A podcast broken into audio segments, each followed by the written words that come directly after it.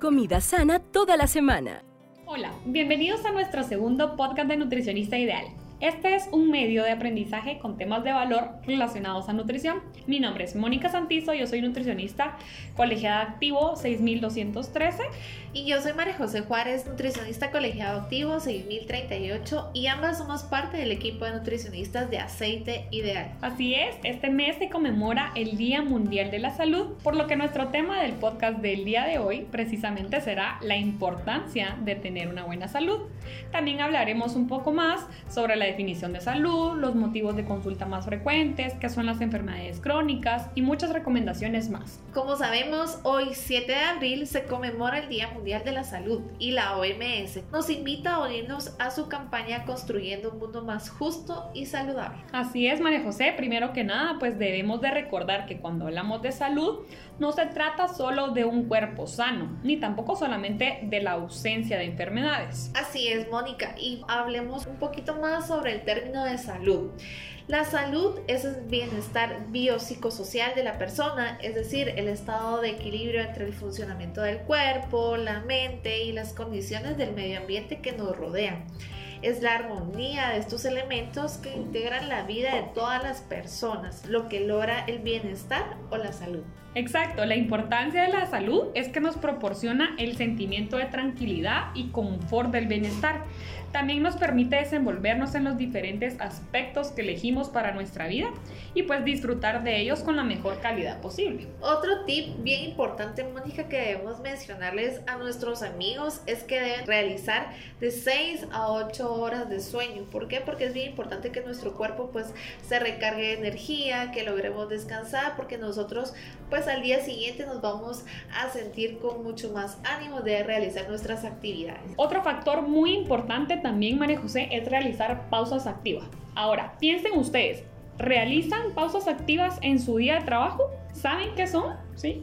Las pausas activas son breves descansos durante nuestra jornada laboral que nos ayudan a reducir la tensión muscular, a mejorar nuestra postura, a evitar lesiones, a disminuir el estrés. Yo les recomiendo que puedan hacer pausas activas cada 30 minutos, ¿verdad? Estiramientos, y tenemos una jornada tan larga de trabajo que es importante mantenernos siempre activos. Así es, Mónica, más en estos tiempos que ahora pues muchas personas están haciendo home office, tienen la oportunidad de realizar estas pausas activas, de salir al jardín, respirar aire puro para que pues su cuerpo y, se, y su cerebro se oxigenen. Sí, es importante tomarnos unos minutos para ejercitar, ¿verdad? Nuestro cuerpo y prevenir algunas enfermedades. Otro punto bien importante es realizarse chequeos médicos constantes. Esto es bien importante. Si una persona pues es sana, es recomendable realizarse un chequeo al año. Un chequeo al año, ok. Si, si ustedes padecen o tienen riesgo de padecer alguna enfermedad, ya sea porque su abuelo, su mamá padecen de diabetes, hipertensión o enfermedades cardiovasculares, es recomendable hacerse dos chequeos médicos al año para poder prevenir cualquier enfermedad. Y ahora cuando ya es una persona diagnosticada con alguna enfermedad o alguna patología como tal, sí es recomendable que se realicen chequeos tres veces al año, por lo menos, ¿verdad? Así es, y pues con su médico de confianza. Otro de los factores que debemos de tomar en cuenta es la buena higiene que nos mantiene con la menor cantidad de factores de riesgo, es decir, menor probabilidad de padecer una enfermedad y de mantenernos saludables.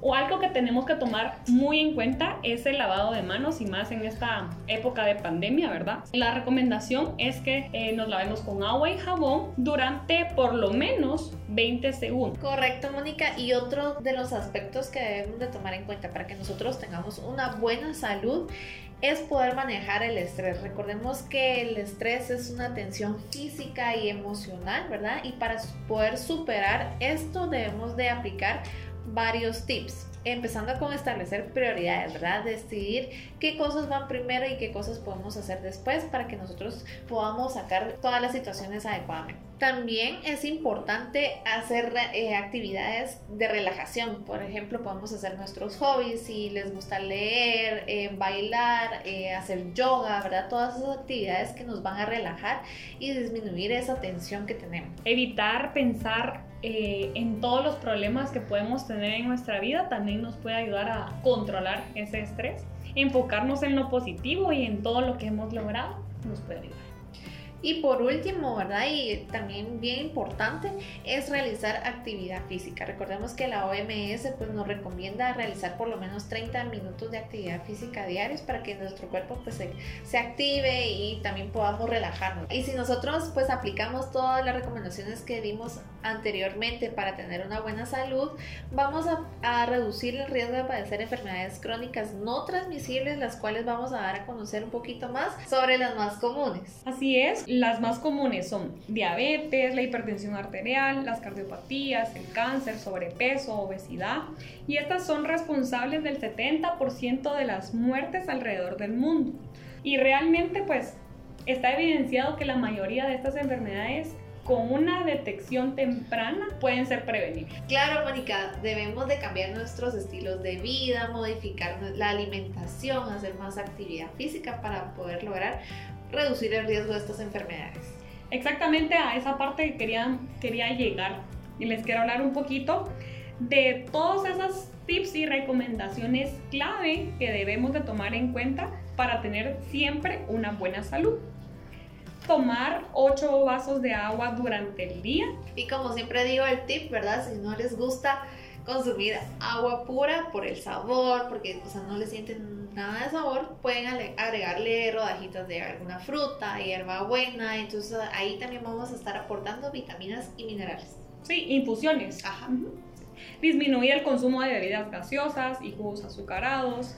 Aumentar el consumo de frutas y verduras diariamente. Elegir frutas y verduras lo más frescas y con, con, la cáscara, las frutas que se pueda para aportar fibra a tu organismo. Realizar los tres tiempos de comida principales, tanto desayuno, almuerzo, cena, no omitir ninguno porque nuestro metabolismo pues se pone lento. Es importante realizar ejercicio en casa, ahorita que estamos en tiempos de pandemia. Ahora puedes encontrar en nuestro canal de YouTube rutinas de ejercicio con una entrenadora profesional que te ayudarán a mantenerte en forma y cuidar de tu salud. Y también les recordamos, pues si ustedes quieren mejorar la alimentación, tener un plan de alimentación personalizado, pueden ingresar a www.aceiteideal.com. Ahí en el apartado de nutricionista ideal, pues nosotros nos vamos a estar asesorando completamente gratis. Sí, encontramos información de valor en temas relacionados a la salud mental, física, nutricional y emocional. Y yo quiero terminar con una frase bien importante que dice, invierte en nutrición y ahorrarás en medicina. Toma en cuenta pues las recomendaciones, puntos claves que dimos en este podcast eh, para que nosotros pues y ustedes puedan tener una mejor salud. Los esperamos en nuestro siguiente podcast de Nutricionista Ideal. Escríbanos, déjennos sus comentarios, háganos saber de qué temas quieren que hablemos para poder interactuar con ustedes también. Y pues cuídense mucho, que tengan un lindo día, porque recuerden que cuidarte es, ideal. Ideal. Comida sana toda la semana.